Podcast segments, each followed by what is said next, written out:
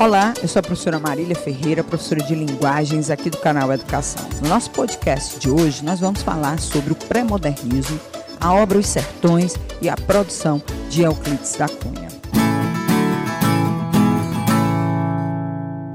O pré-modernismo é um período estético literário que marca a transição entre o fim do século XIX e o início do século XX. A realidade brasileira mostrava uma expectativa enorme da sociedade em torno da modernidade e principalmente pelo sentimento de, pelo, pela sensação de justiça que foram criados na população com a proclamação da República.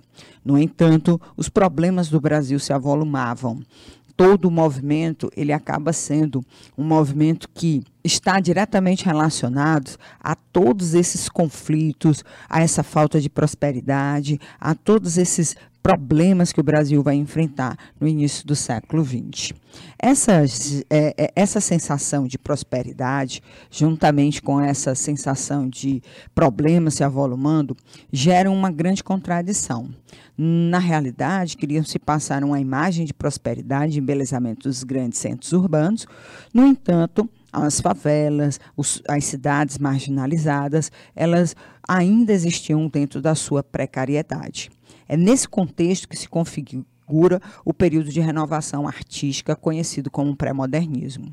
Os artistas desse período se interessavam profundamente pelas questões históricas e sociais, principalmente relacionadas às classes inferiorizadas. Esses artistas apresentarão influência de escolas literárias do final do século XIX, como realismo, naturalismo, parnasianismo e simbolismo. E, vai, e vão também anteceder algumas tendências das escolas que vão ainda surgir, como é o caso do modernismo.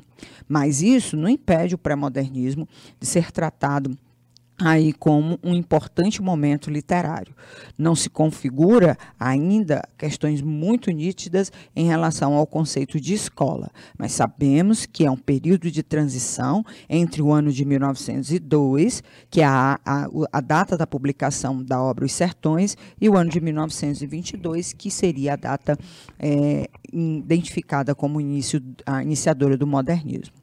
Apesar de marcar um período de retomada de características de escolas literárias anteriores, alguns traços do pré-modernismo são bem próprios. A redescoberta do Brasil, onde os, os, artistas passavam a se interessar pelas regiões do país, que não despertavam o interesse das elites e nem apareciam nas páginas dos livros. A mistura de estilos.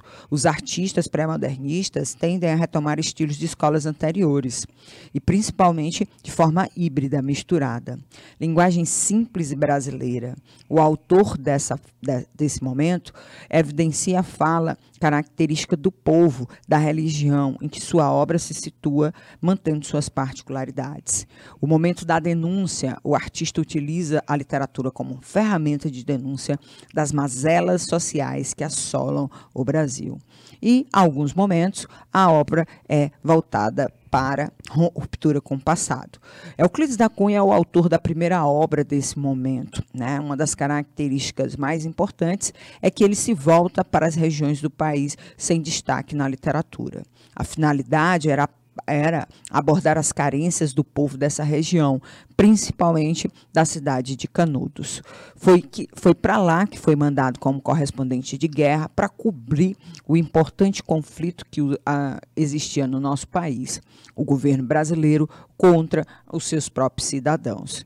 E foi durante o período em que esteve trabalhando como jornalista para o estado de São Paulo que Euclides da Cunha conseguiu vivenciar essas impressões ao, ao voltar para São Paulo, ele escreve uma obra impactante, um romance dividido em três partes, A Terra, o Homem e a Luta, em que ele apresenta vários pontos importantes da questão de Canudos. É uma obra que tem vários embasamentos aí é, literários, mas é uma obra também de cunho bastante científico, mostrando a forte influência que nós temos do determinismo científico na cabecinha lá do nosso escritor Euclides da Cunha. É um romance interessante, principalmente porque é um romance que apresenta um cunho fortemente histórico e social. Essas são as impressões que a gente tem, as informações que nós temos sobre o pré-modernismo e sobre o autor que inicia esse movimento, Euclides da Cunha. Esse foi o nosso podcast sobre pré-modernismo e os sertões do Euclides da Cunha.